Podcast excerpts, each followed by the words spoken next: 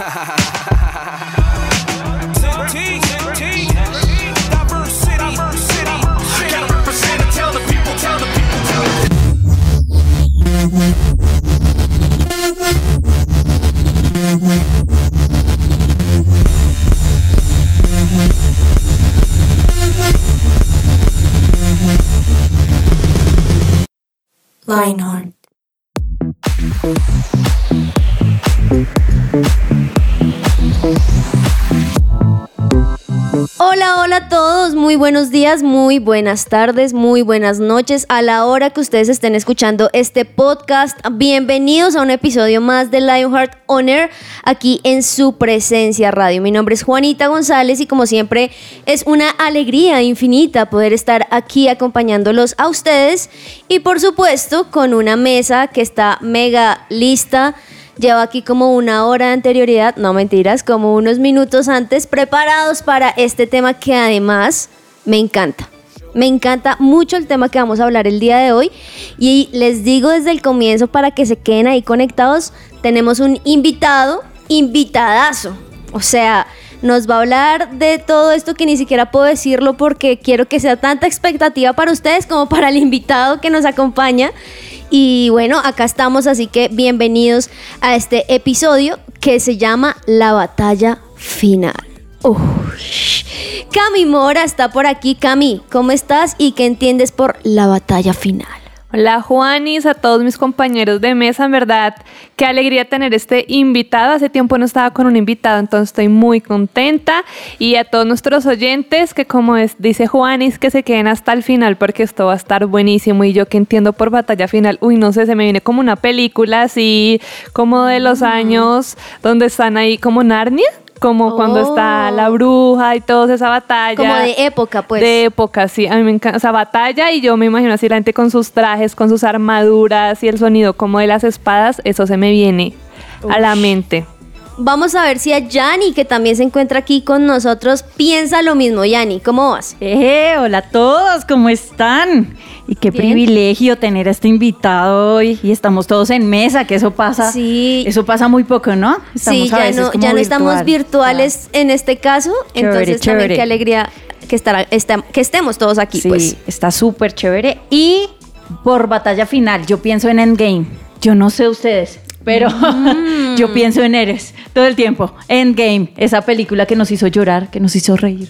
Todo en las dos horas y tanto que duro. ¿Te hizo llorar esa película? Sí, sí. ¿Por qué? ¿Qué fue lo más Yo lagrimé. Por ejemplo, cuando el Capitán América pudo mover el martillo de Thor. Uy, bueno, sí, eso fue emocionante. Me movió la fibra. Sí. No sé si les pasó en esa, en esa escena en específico que uno decía, ¿será que cualquiera lo puede mover. ¿Será que si yo voy, como lo hago que levantar? no, me rompo la espalda. No, mejor no. Súper, súper chévere. bueno, pues qué chévere que estés así de emocionada y pues desde ya, porque vamos a sacarle el jugo desde el comienzo a nuestro invitadazo, pues se encuentra con nosotros Andrés Fajardo.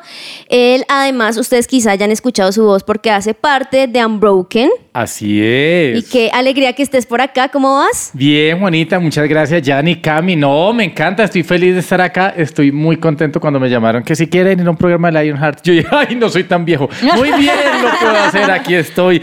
Eh, me vi en Game. Y en, fue lo uh. máximo. Mis hijos se la han visto 17 veces. Creo. Ellos van a decir que más. Pero se la han visto más, más veces.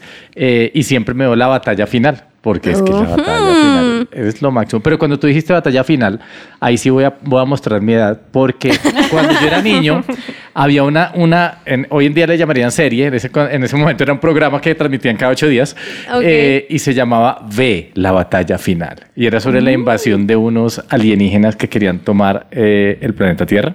Y era toda una serie, una serie que fue muy famosa. Pregúntenle a sus papás. Pregúntenle sobre Diana. Dígale, dígale te, te, ¿quién es Diana de la batalla final? ¡Ay, la mala! La que se comía ratones y todo. Así. Ah, ay, entonces con esa anécdota sí he escuchado a mi papá hablar de eso. Sí, tal cual. Yo no. Porque eran como, eran como lagartos como mezclados con serpientes, pero que se ponían en un cuerpo humano. Entonces cuando abrían la boca salía wow. la lengua Ah, pero después sacaron una serie más actualcita basada en esa. No tengo ni idea. Sí. Más Hasta ahí me quedé yo. actualcita, sí, Más sí. actualcita. Actualcita. Dícese de actual.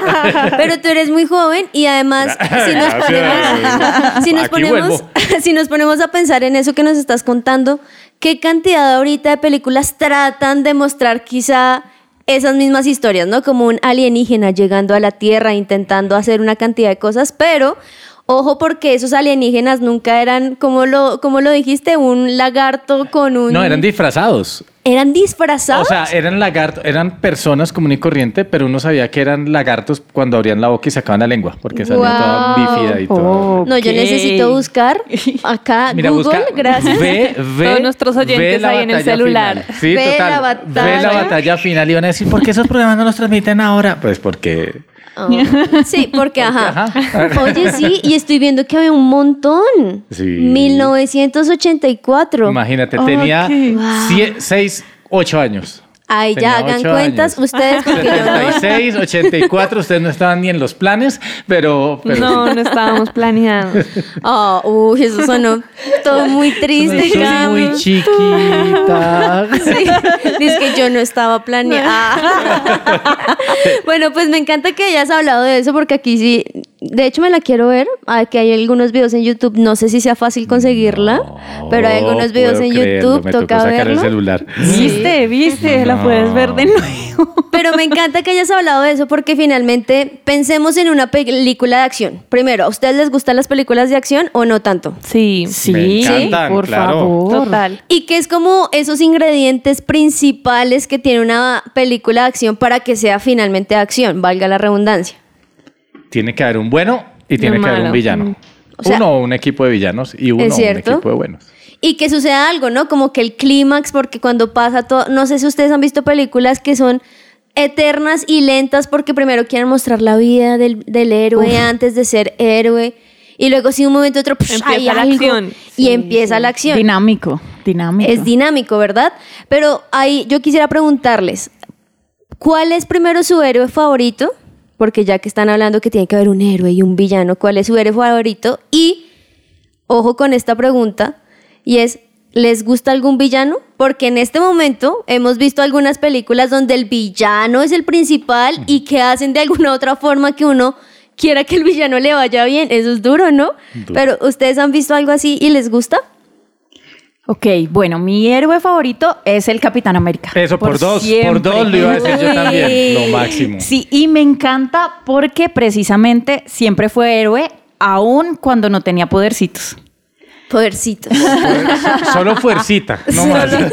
No, pero era, era algo del corazón, ¿no? Antes de tomar, bueno, de que le pusieran el suero de soldado y demás. Eso. Hicimos spoiler. Ah, mentira. Nadie se ha visto Si no esa se la han visto. Ah, no, ya están muy pasados. Pero en cuanto a villanos, uff, yo no sé, esos villanos que es que una parte de mí como que les gusta esos villanos y es esos que tienen una historia así súper dolorosa, que como que uno no los puede odiar.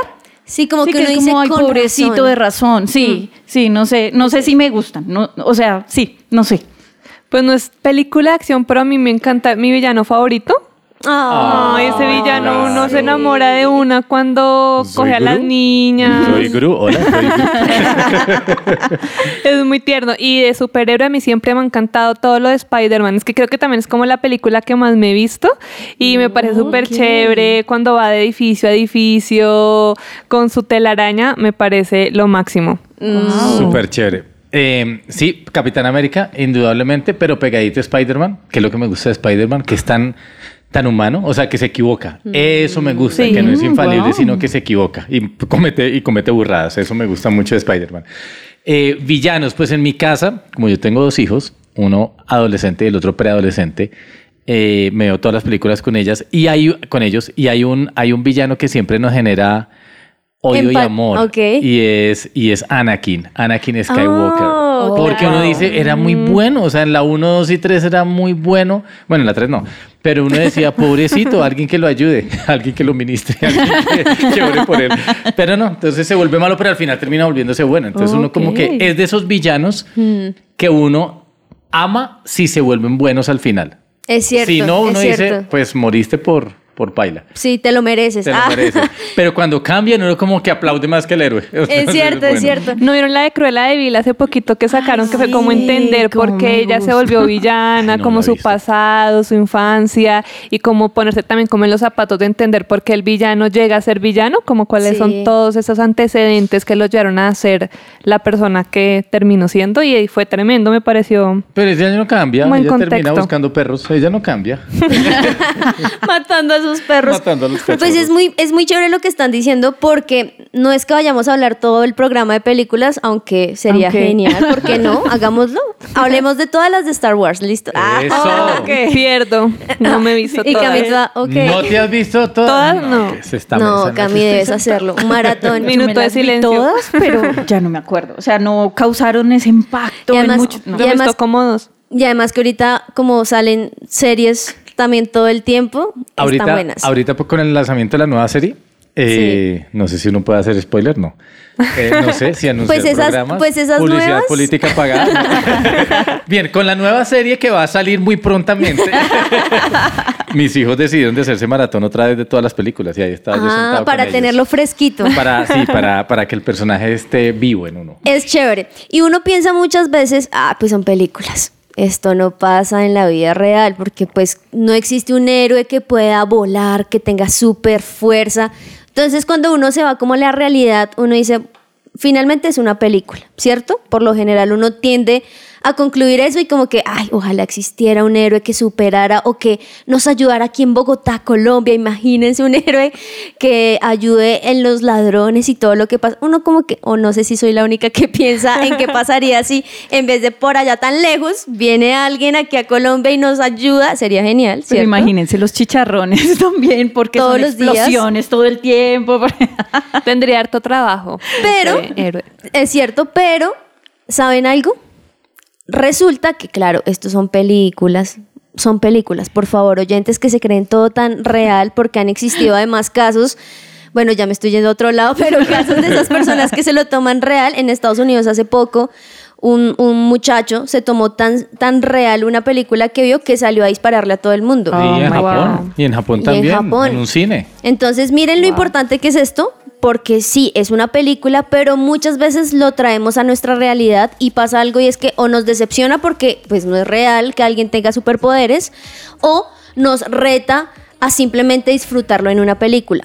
Pero el día de hoy vamos a hablar que asimismo como quizá existe un mundo físico donde podemos tocar las cosas, donde sí nos pasa algo, pasa al carro como me pasó ahorita que salí a comprar algo, pasa un carro y el charco y a uno le... de- Ay, no. le- Te bañaste. Me bañé nuevamente gracias al carro con placas. Ah, mentira. Así como existe ese mundo físico, también existe un mundo espiritual, donde hay una guerra constante alrededor nuestro por nuestra protección, pero también está ese otro lado oscuro por ahí hacerle la analogía a Star Wars, donde quiere que siempre nos vaya mal. Ese es un mundo espiritual y de eso es lo que vamos a estar hablando el día de hoy.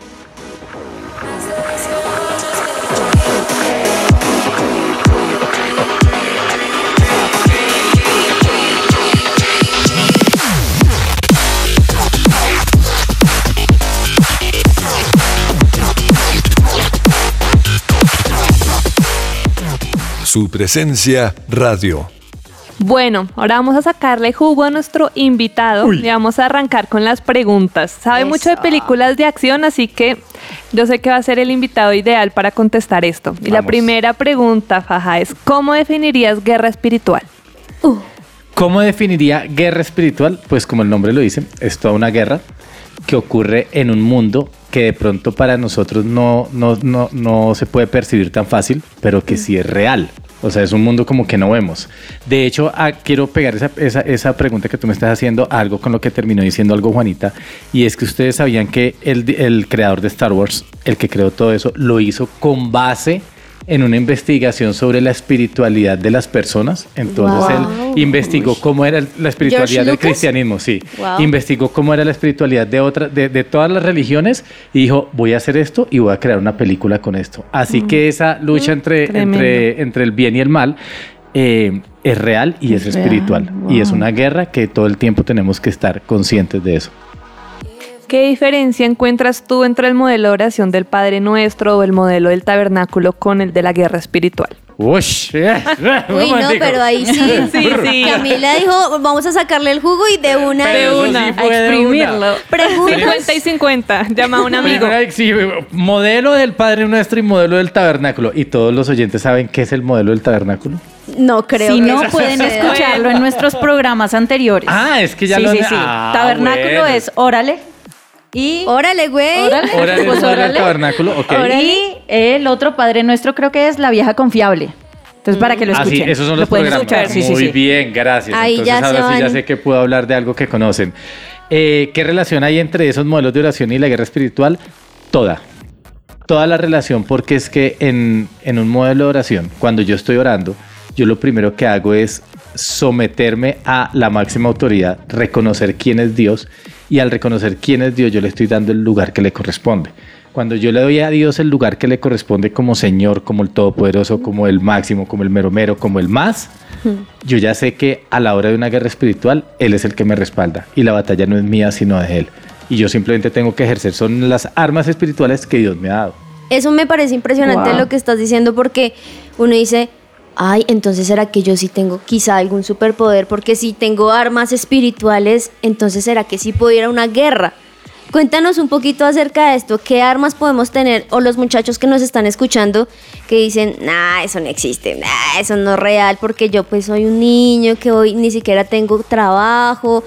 Ah, no, yo, yo no nací para eso, yo no puedo guerrear, yo no tengo superpoderes.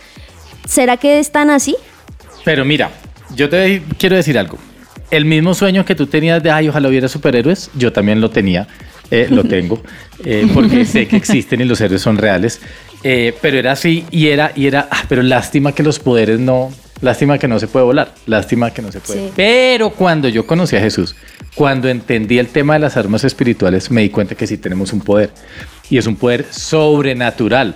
Solo que uno dice, no, pero no va a ser como en las películas. Sí, va a ser así y mejor. Porque va a ser en el mundo espiritual. Y yo he visto ante el nombre de Jesús, ejerciendo una, un arma espiritual, ver cómo demonios tiemblan y cómo salen y cómo huyen y cómo se vuelve real y cómo eso que vi en las películas se vuelve real en mi vida. Y, y así, o sea, no es que ahora ustedes van a salir a la calle y, ah, te reprendo en el nombre de Jesús. Ahora, sí, si Dios se los Sí, dice, sí. pues háganle. Pero sí he visto, sí he visto el poder espiritual de armas espirituales eh, y he visto cómo, cómo se ha ejercido una guerra y cómo se ha levantado una guerra y, y me doy cuenta y es chévere. Impresionante. Y ahí, que, ahí quiero meter una pregunta antes de que Yani pregunte, disculpen. Pero es, cuando tú hablabas de eso, yo me acuerdo cuando yo era pequeña, hace unos añitos, que yo nací o, o crecí más bien en una iglesia en, en ese momento en mi ciudad, donde esto era tan constante, pero a mí me daba mucho miedo, porque ¿cómo así que en el nombre de Jesús y empezaban a pasar cosas y yo, ay no, qué susto, yo me quiero ir? Y había de verdad un miedo. Y hoy en día, hablando con algunos adolescentes, me he dado cuenta que ese miedo sigue, ese miedo de que, ay, qué chévere poder ser superhéroe y poder hacer cosas, pero mejor yo no me meto ahí porque, ay no, qué sustico. De verdad uno debería tener susto y miedo sabiendo que ese mundo espiritual también es igual de real a este mundo físico. Lo que pasa es que el miedo se da cuando tú no cuando tú piensas que la victoria depende de ti, de tus fuerzas y eso. Entonces uno dice, no, yo tengo, como decimos, yo tengo rabo de paja, yo pequé ayer, yo yo no voy a hacer esto. Pero cuando yo sé que mis armas espirituales las ejerzo, no porque yo sea Andrés, ni porque sea líder, ni por eso, sino porque sé quién es Dios, para mí el miedo ahí da un paso atrás. Porque, porque es Dios el que va a ejercer el poder. y Dios, o sea, yo no voy a luchar en mis fuerzas. Y creo que lo que tú dices es porque también se ha, esto se ha rodeado de mucho misticismo. y Es entonces, entonces como que, listo, entonces vamos a hacer guerra espiritual. Entonces, uy, entonces como que armémonos y, y como que se vuelve eso que a cualquiera de las emociones uno dice como, ay, ay, ¿qué va a pasar acá? ¿Qué cosas? Y, y no, tiene que ser algo normal. O sea, en el nombre de Jesús yo prohíbo, o sea, yo anoche vine aquí a la iglesia para hacer unos, unos bautismos y, y, eh, la salida a las nueve de la noche y estaba re solo yendo para mi casa. Y obviamente en la humanidad uno dice, y aquí con este tema de inseguridad que está, y yo salí de allá y bueno, Señor Jesús, en el nombre de Jesús te pido por favor que envíes ángeles alrededor, que yo no sé qué, yo no voy a tener miedo, voy a salir confiado y listo. Así, muy normal. No repitiendo un rezo, sino muy normal, muy consciente, pero al estar consciente de que Dios iba a enviar eso, yo camino tranquilo y se va el miedo. Wow, y es que en la Biblia, les cuento, en la Biblia en 2 Timoteo 7:1 dice que Dios no nos ha dado un espíritu de temor, sino de poder, amor y dominio propio. Entonces, esa es una de las cosas a tener en cuenta, que el espíritu que Dios nos da es de valentía, es de poder, es de victoria. ¿Listo? Ahora, Faja, ¿qué necesitamos para hacer guerra? ¿Qué necesitamos para hacer guerra? Eh, primero, pues pensemos en una guerra normal.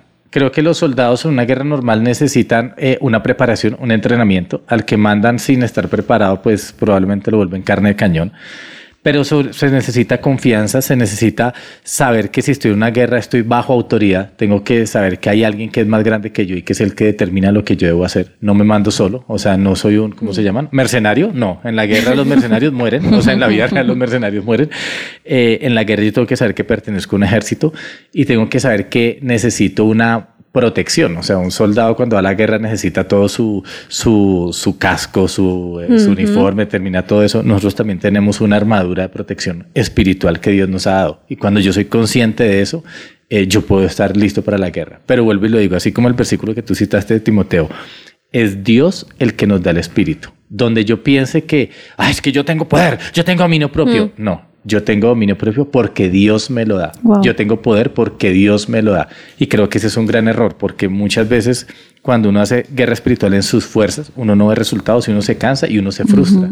Pero cuando yo sé que la guerra espiritual es porque sé quién es Dios, eh, hay una victoria asegurada. Wow, porque no se trata de la receta, ¿no? No se trata del De 1, 2, 3, acuerdo. sino de, de lo que Dios Total. quiere hacer, de lo que quiere mover. ¿Es necesario hacer guerra espiritual? Y si sí, ¿por qué? Todo el tiempo. Miren, hay, o sea, tenemos que saber que estamos en un mundo que cayó en pecado cuando por la, la culpa la tuvo Adán. La culpa Adán, la culpa la tuvo Adán, o alguien dirá, no, la culpa la tuvo Eva, lo que sea. Pero, eh, ¿qué hizo el hombre en ese momento? Dios le da las llaves al hombre. Dios le dice al hombre, mira, tú vas a, en, en Génesis lo dice, tú vas a, a señorear sobre la tierra, tú vas a, a juzgar la tierra.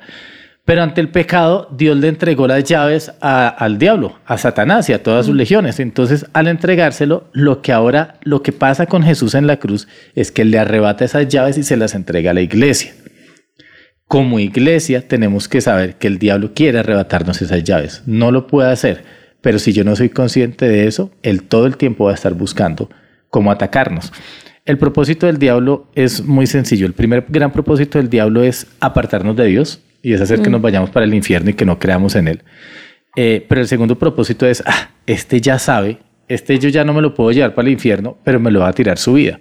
Y es hacer que por lo menos nuestra vida en la tierra sea desgraciada y sea de un montón de, de- de cosas que no, que, no, que no es el plan de Dios para nosotros. Y Él va a intentar atacarnos. Por eso yo tengo que tener las armas espirituales para hacer guerra, porque sí estamos en una guerra constante. Estamos en una guerra constante y, y uno la ve en el ambiente, o sea, si uno ve la violencia, eh, los robos, la corrupción, eh, los gritos, las peleas, todo eso tiene una raíz que es espiritual. Por eso es que la Biblia dice, nosotros no tenemos lucha contra carne ni sangre. Nuestra pelea no es contra las personas, sino contra los gobernadores y las autoridades del mundo espiritual. Esa es nuestra guerra y es permanente. Ahora, no es para uno salir a, a la, a la calle dándose chumbimba con todos, no, sino- pero sí es, sí es para decir, ok, Haciendo guerra estoy en un espiritual mundo. con el clima de Bogotá. Exacto, no, ahí sí, mejor dicho, ahí sí lloremos. Pero, pero, pero sí se trata de saber que, que, que tengo que estar haciendo guerra, claro. No, vuelvo y les digo, no es para estar con miedo, no es para estar con temor, no es para estar en la calle con miedo, sino es para decir, está pasando algo y uno se le despierta la, la- la sensibilidad de eso y uno dice, el ambiente está charro, hagamos Sí. guerra, hagamos Para guerra. estar pilas. Y es que ahí pasa algo con lo que tú estás diciendo y me haces recordar quizá a ese adolescente que nos puede estar escuchando y diciendo, "Ay, pero de qué están hablando si yo, eso no existe, eso no es real. A ver, ¿por qué entonces todo el tiempo quizá estás deprimido? Ajá, de acuerdo. Quizá porque todo el tiempo estás con ganas de pegarle a todo el mundo y darle una piedra a todo el mundo. O porque quizá entonces estás todo el tiempo pensando, uy, ¿cómo peco? O quizá no así, pero, uy, tengo unas ganas de ver pornografía. Uy, tengo unas ganas de ir a robarle un beso. hasta- ¿Por qué estoy hablando de esto? Porque eso quizá muestra un poco que sí existe un mundo espiritual y que tú necesitas ser consciente de que lo que te está pasando no es simplemente porque, ay, es que yo soy deprimido, es que yo nací para estar triste, es que mi vida, y no lo estamos menospreciando que te sientas así, eso es muy importante, pero sí eso quizás una alarma de que hay algo que está pasando en el mundo espiritual que te tiene ahí triste, que te tiene quizá con esa actitud de pegarle a todo el mundo y de, mejor dicho, ser grosero y ser una persona reactiva. Eso es una muestra de que algo espiritualmente está pasando, ¿cierto? Claro que sí, claro que sí, es real y es el ambiente. O sea, cuando una persona está deprimida, eh, las personas que, que, que, han sufrido de este tema, pues varias personas me han contado que se sienten como si estuvieran en un hueco, en un hueco sin fondo y que caen y, o sea, que es una sensación así. Eso es, eso es una percepción espiritual. O sea, la depresión que es, es una sensación de soledad y de menosprecio tan terrible que te abraza. Entonces es como si me quedo callado y siento que me estoy dejando abrazar por un manto de tristeza, por un manto de despropósito, por un manto de desesperanza. Esos son demonios. O sea, eso, es, eso es un ambiente espiritual que quiere venir a dañarte y que quiere venir a hundirte con el único propósito de ir por tu vida. Entonces ahí es cuando yo digo, no, acá tengo que hacer una guerra espiritual y me tengo que levantar en contra de eso que me está oprimiendo. Y esa guerra espiritual quizá no es, uy, entonces voy a, ¿qué tengo que hacer? Ponerme a simplemente orar y decir y lo que sea. Pues sí, ¿no? Muchas veces pensamos en que en esa guerra espiritual entonces tengo que ser un santo. Es que si yo no soy pastor de una iglesia, pues yo no puedo hacer guerra porque pues yo no tengo las armas. Pero aquí muy bien, Andrés nos ha dicho que todos los días podemos hacerlo y me encantó ese ejemplo de que saliste ayer diciendo, uy Dios, protégeme porque con esta inseguridad de Bogotá tengo que ir hasta mi casa, tengo que caminar. De eso se trata, ¿no? Del día a día. Y cosas tan sencillas como de verdad orar.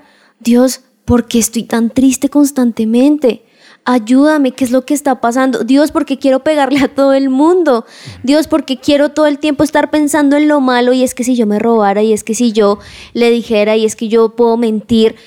Eso que está pasando finalmente es lo que está mostrando que un mundo espiritual quizás está, está yéndose más a eso que al comienzo nos decía, nos decías Andrés, de ese diablo que está todos los días tratando de hacernos caer, tratando de que perdamos la salvación, tratando de que quizá digamos Dios no existe, Dios no es real. Y si a ti te está pasando en este momento, no se trata de que, uy, no, ya perdí la guerra. No, ya el villano vino y me dio tres vueltas. No, tú te puedes levantar, tú puedes hacer esta guerra espiritual del cual estamos hablando y por eso se dan cuenta lo importante que es este tema y poder decir, hey, no, yo tengo herramientas, Dios está conmigo, yo en verdad sí puedo tener esos superpoderes de orar, de levantarme, de cantar a Dios. Eso es una guerra también impresionante, de que aún incluso en medio de esa situación que estás viviendo, poder levantarte y decir, no importa Dios, gracias por esta situación y yo creo en ti. Esos son tipo de cosas que podemos hacernos y levantar y decir, uy, yo puedo guerrear esta guerra, valga la redundancia. Y algo importante que dijiste y es, a veces no podemos orar. Entonces, como que a mí me han, han acercado, es que no puedo orar, no puedo concentrarme en la oración, no puedo leer la Biblia.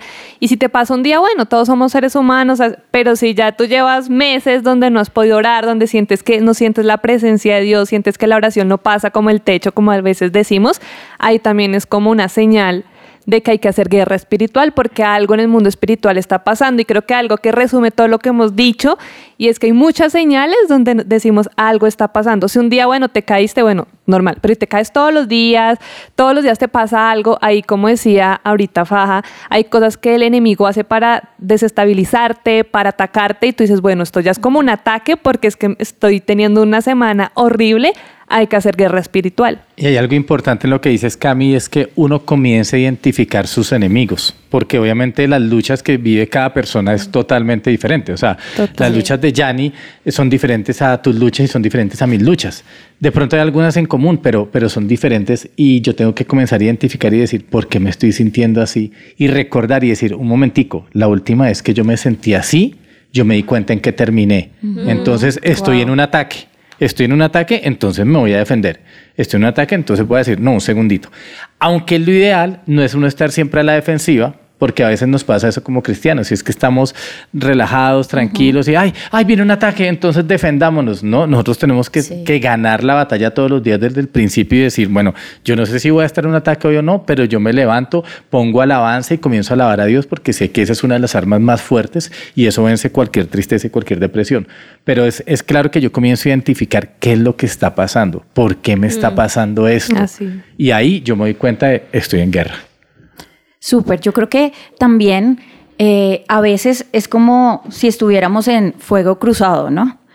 Y el no asumir una posición en medio de la guerra no nos permite vivir al 100%. Y Dios quiere que vivamos al 100%. ¿Sí? Entonces, como decía Faja hace un momento, identificamos que es, todos tenemos luchas diferentes, eh, pero ¿cuál es mi lucha? ¿Sí? ¿Cuál es mi demonio favorito? Mi villano Mi favorito. villano favorito. y asimismo, estar todo el tiempo, que sea normal. Faja al principio nos decía eh, que sea normal, ¿sí? Esta guerra es normal, es lo de todos los días. Pum, me he visto, no salgo en calzones. ¿sí? Exacto. Mira, yo, Oh, si, sí. si por ejemplo mi lucha es con el orgullo, si mi pecado favorito es el orgullo y eso trae demonios de arrogancia, demonios de tratar mal a la gente, lo que sea, si ese es mi, si yo tengo identificado que ese es mi punto débil, yo me levanto por las mañanas y lo primero que hago es, Señor, yo me humillo. Yo te pido que me, des- Wow. que me hagas con un espíritu humilde, ayúdame a no ser arrogante. O sea, antes de que venga el ataque, yo me adelanto. Yo me adelanto y asumo mi posición y al asumir mi posición, ya, ya es un día que va a ser muy diferente. Me encanta porque la Biblia también está repleto de todo esto. Y si está en la Biblia es porque nos va a pasar, porque es la realidad, porque es la verdad. Y me gusta mucho lo que dice Romanos 8:37 al 38, que es lo que han estado hablando, y es, antes en todas estas cosas somos más que vencedores por Así medio es. de aquel que nos amó. Por lo cual estoy seguro que ni la muerte, ni la vida, ni los ángeles, ni principados, ni potestades, ni lo presente, ni lo que está por venir, ni lo alto, ni lo profundo, ni ninguna otra cosa creada nos podrá separar del amor de Dios que es en Cristo Jesús. Y me encanta porque finalmente no se trata de simplemente, listo, voy a pelear, sino que tengo al lado al que nos ama, al que hace que cualquier cosa, ni lo que más pensamos que sea difícil, no sea difícil porque con él de la mano, de verdad que podemos pasar cualquier cosa. Y me impresiona lo que mencionabas al comienzo y es en el nombre de Jesús. Muchas veces pensamos en la oración, en el nombre de Jesús, amén. Y lo vemos como quizá un dicho más o algo del día a día y no nos ponemos a pensar lo importante y lo grande que es. Y es que si decimos en el nombre de Jesús, el más villano, así tenga los superpoderes y el más grande del mundo, se tiene que largar. Es que hay una escena de guerra espiritual muy chévere en la Biblia y aunque es física, eh, nos da muchos tips espirituales y es la de David y Goliat. Eh, o sea, ¿quién era Goliat? Era más grande, era más fuerte, era más preparado, era más intimidante, tenía experiencia. No. O sea, en lo humano, Goliat es el que podía ganar. Así de sencillo. Ajá. O sea, no había, no había forma. O sea, David, ahí sí es la diferencia con las películas es que David no era un superhéroe, que se entrenó y se preparó para la batalla. No. O sí. Él se entrenó en el secreto con Dios, pero él sabía quién era Dios. Y por eso es que cuando él se enfrenta a Goliat, lo primero que le dice es, es tú has deshonrado al Dios de los ejércitos. O sea, tú viniste no, no, no, no a atacarnos a nosotros, sino estás peleando contra el Dios de los ejércitos. Wow. Y por eso es que David dice, lo único que tengo es esta piedrita, pues la lanzo. y yo estoy seguro que fue Dios el que guió esa piedra para que cayera justo Wow. en la frente. Fue Dios el que lo hizo, no fue la gran experiencia. No, es que David todos los días entrenaba con la, o sea, sí entrenaba con la onda, pero es que David eh, eh, entrenó tanto que por eso, porque si no la, la gloria hubiera sido para David. No, fue Dios el que guió, pero David sí sabía quién estaba con él. Aquí- Entonces todos aquí- tenemos esos sí. gigantes que tenemos que identificar. Aquí hay algo clave también que me haces pensar y es que si yo no sé hacer algo, si tú adolescente que nos estás escuchando, no sabes cómo de verdad hacer esto, no, yo sí he sentido esto, no, yo definitivamente sí sé que el, el villano me tiene ahí dándome tres vueltas, también no está mal pedir ayuda, ¿no? Preguntar, decir, hey, algo me está pasando, no te quedes callado, denuncia, como dice por ahí.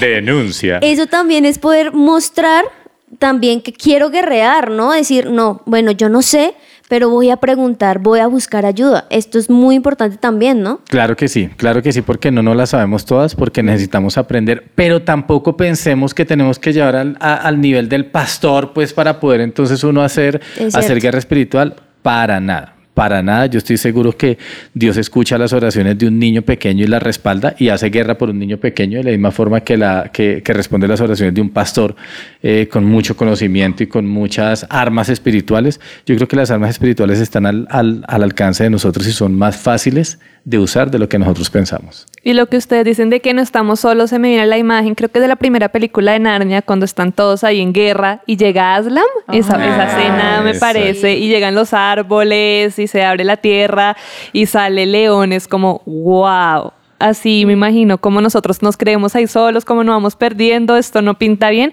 y llega Dios con todo su poder y, y- y el panorama se abre, el cielo totalmente. Eso es chévere porque muchas veces pensamos que Dios es chiquito, ¿no?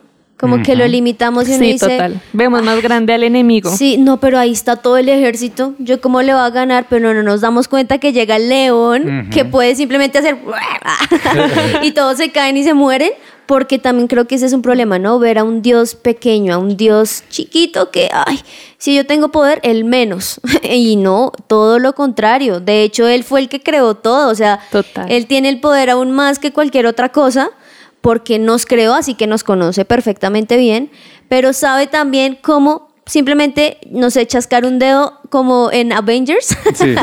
y se acaba el mundo. Así de poderoso también es Dios. Y creo que también es una, una de las cosas que tenemos que tener tan en cuenta en nuestra cabeza y es que nuestro Dios no es un Dios chiquito. Nuestra ayuda no es, ay, es ahí tratando de salir en medio de todo. No, nuestro Dios es un Dios grande, que Él no le queda absolutamente nada grande, que para Él lo imposible es súper posible, que lo que para ti es supremamente difícil, para Él es fácil, porque Él nos conoce y sabe que podemos hacerlo así. Bueno, en la radio y en este programa todo se pasa corriendo. y más, ¿Ya? y más cuando No en verdad, ser. y más cuando en verdad, no, todavía nos quedan unos minuticos tranquilos, pero Calma. pero sí ir pensando en, hey, qué importante es en serio ser consciente, constante de que existe un mundo espiritual, de así como en las películas uno ve al héroe así tratando de luchar y al villano también, esa es nuestra vida personal. Todos los días, constantemente. Y cuando somos conscientes de eso, como que en verdad podemos tomar esto eh, así de importante como es. Y como lo decían anteriormente, hay versículos también que nos encanta y que Dios está ahí como dándonos ese aliento. Y uno de esos, como lo mencionaban, es Efesios 6:12, que dice, porque nuestra lucha no es contra sangre y carne, sino contra principados, potestades, contra todos los poderes de este mundo de tinieblas, contra las fuerzas espirituales de maldad en las regiones celestiales. Por tanto, tomen toda la armadura de Dios para que puedan resistir en el día malo y haciéndolo así, estamos firmes en Dios. Qué impresionante Wow. estas verdades, ¿no? Wow. Impresionante, si es que el mundo espiritual es real. Me, me haces acordar de, es que para mí las películas son parábolas. Así como Jesús hablaba con parábolas, yo creo que nuestras parábolas modernas son las películas. Es que. Pero- un, un apunte, yo creo que los directores de cine conocen más de guerra espiritual que cualquier Sí. cosa. Hasta los satanistas, porque por medio de las películas llegan a las personas Claro, y son- porque es que se mueve el- un mundo espiritual. Yo, yo a veces veo en Netflix cosas que el Espíritu Santo me dice, cambia eso. Y además yo veo y digo, oiga, este es el mundo espiritual. O sea, la gente como no cree, ahí Exacto. Es que somos cuerpo, alma y el espíritu, pero el espíritu lo mantenemos dormido y se nos olvida. Pero hay gente que sabe que el espíritu está vivo. Lo que tú dices son los Wow. satanistas y, y, y, a- y a hablarles de, la, de Star Wars otra vez. Eh. Eh, pero cuando se habla, pero es en serio, cuando hablan, por ejemplo, de la fuerza, yo no sé si ustedes se vieron las siete, bueno, tú no te las has visto, No. pero las siete. Sí, yo sí. Cuando dicen, no, esa cosa de la fuerza, eso como que era por allá olvidado, y, y le dicen, no, eso es real. Y que Han Solo le dice, le dice a Rey, le dice, es real, todo eso es real. Y a veces a nosotros, nosotros pensamos que nuestro mundo natural se trata de solo lo que vemos, lo que podemos tocar, lo que podemos sentir, lo que podemos escuchar. Y resulta que hay un mundo espiritual que es diferente y que está ahí y es real. Y que se necesita la activación de nuestro espíritu para darnos cuenta que es real y que está ahí.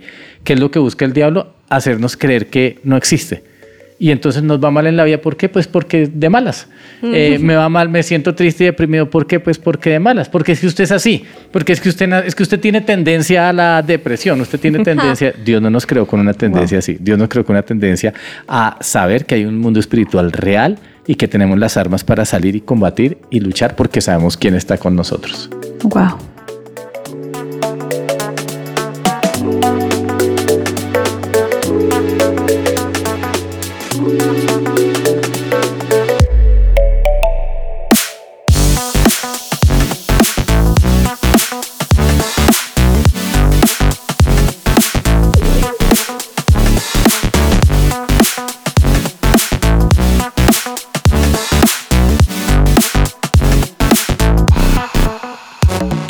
Su presencia radio. Y es súper importante también tener en la cabeza que eh, Jesús ya pagó el precio, ¿no? Que Jesús Oh, ya sí. tuvo la victoria, porque a veces se nos olvida. Tenemos un Dios grande, pero Jesús pagó todo el precio para que nosotros ganáramos a diario todas las batallas. Impresionante porque ahí uy, ya tenemos a un Jesús que vivió todo lo que vivimos. O Wow. sea, me Wow. encanta en la Biblia que dice, él sufrió, lo estoy súper parafraseando, pero él sufrió todo, él ya, él ya vivió todo. Es decir, él ya nos entiende. Si tú te sientes triste, si tú estás mal, él te entiende. Si tú sientes que nadie me va a entender esto que pasó o lo que viví, él te entiende. Y no solamente te entiende, sino que como lo dice Yanni, que me encanta, es ya lo venció, él ya nos demostró cómo guerrear. Me acuerdo ese momento frente al villano, al diablo, y él diciéndole muchas cosas, ¿por qué no te lanzas? ¿Por qué no haces esto? Él estaba ahí frente a su villano, estaba en el clímax de estas películas, ahí en, en la guerra a punto de suceder, y él cómo le respondió? Con palabras de Dios, con palabras de verdad, con Wow. cosas que están en la Biblia, es decir, cosas que nosotros también podemos decir, podemos declarar sobre nuestra vida y ganar esa guerra espiritual. Y ahí entonces quisiera preguntarte, Andrés, ¿cómo podemos decirle a los muchachos que nos está escuchando de verdad coger la Biblia como ese manual donde podemos saber, ok, con esto puedo ganar la victoria? Porque ahorita estamos lastimosamente en un momento donde queremos todo fácil, entonces preferimos quizá ver cosas antes de leer cosas, antes de ver la verdad de Dios, preferimos escuchar que nos digan a hacer. ¿Cómo podemos de verdad tener ese, esa pasión y buscar la importancia que es leer la Biblia en estos momentos de guerra? Es que estaba buscando un versículo y no lo encontré.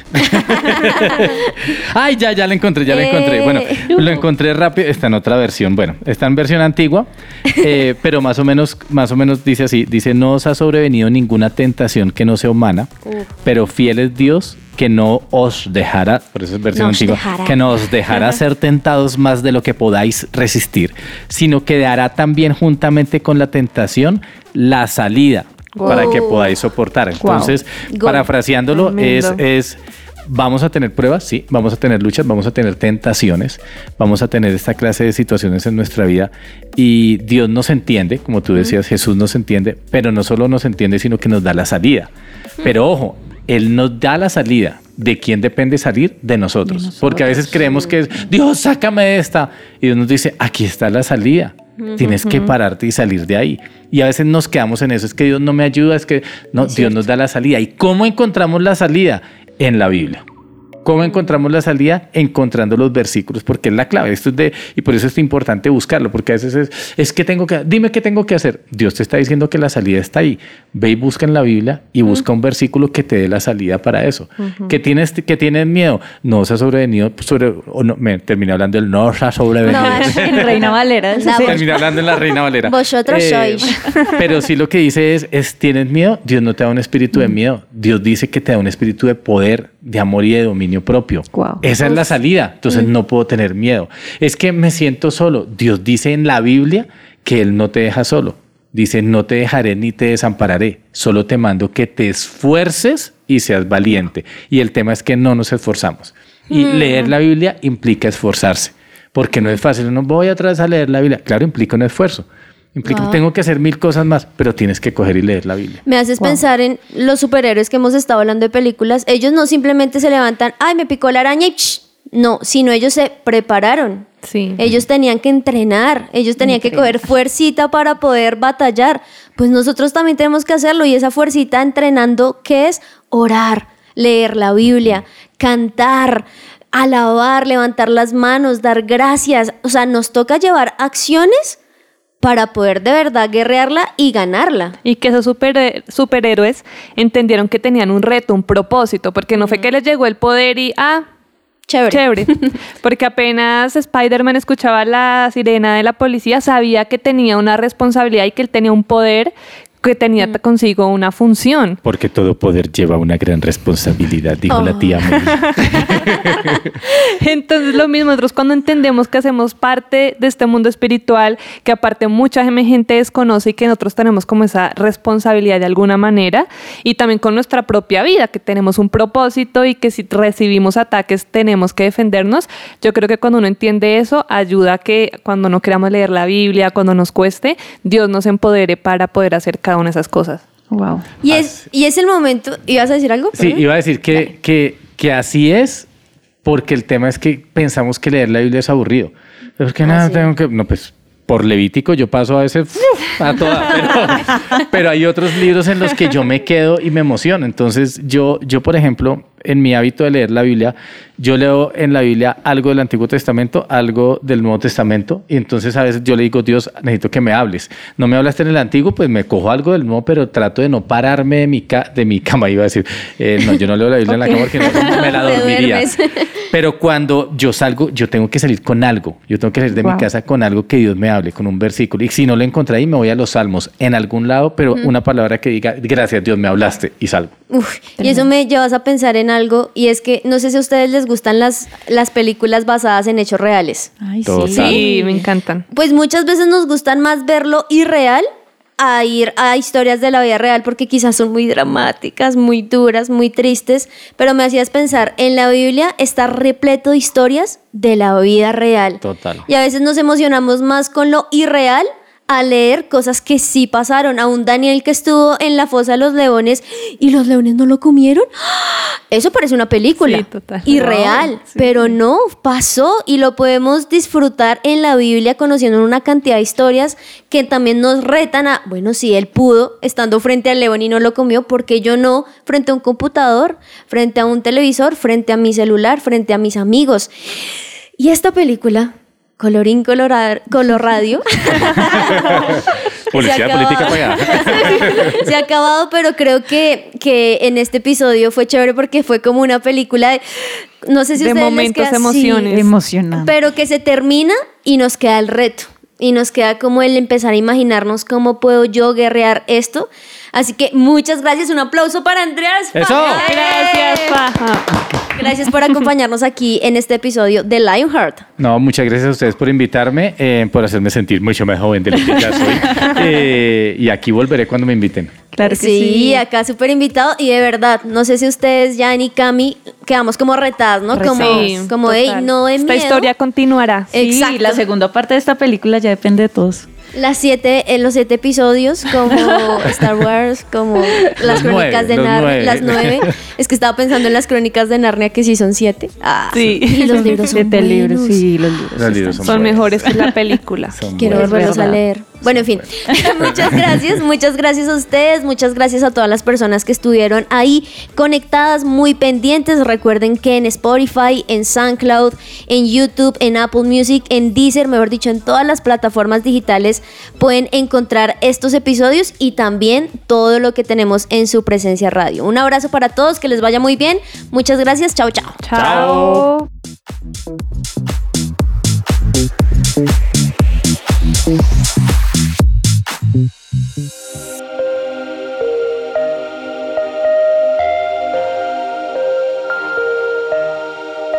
una generación que unida es un ejército devastador e incansable. Un ejército que lucha sus batallas con ojos cerrados. Vemos una generación que al salir el sol ellos salen con él. Su motivo, expandir su nombre. No descansarán hasta que cada corazón viva por Jesús.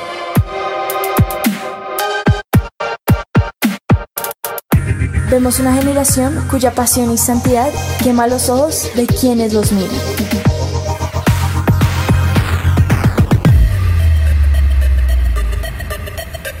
Vemos un ejército que no le teme a la muerte, porque saben que sus vidas están en la mano de Dios.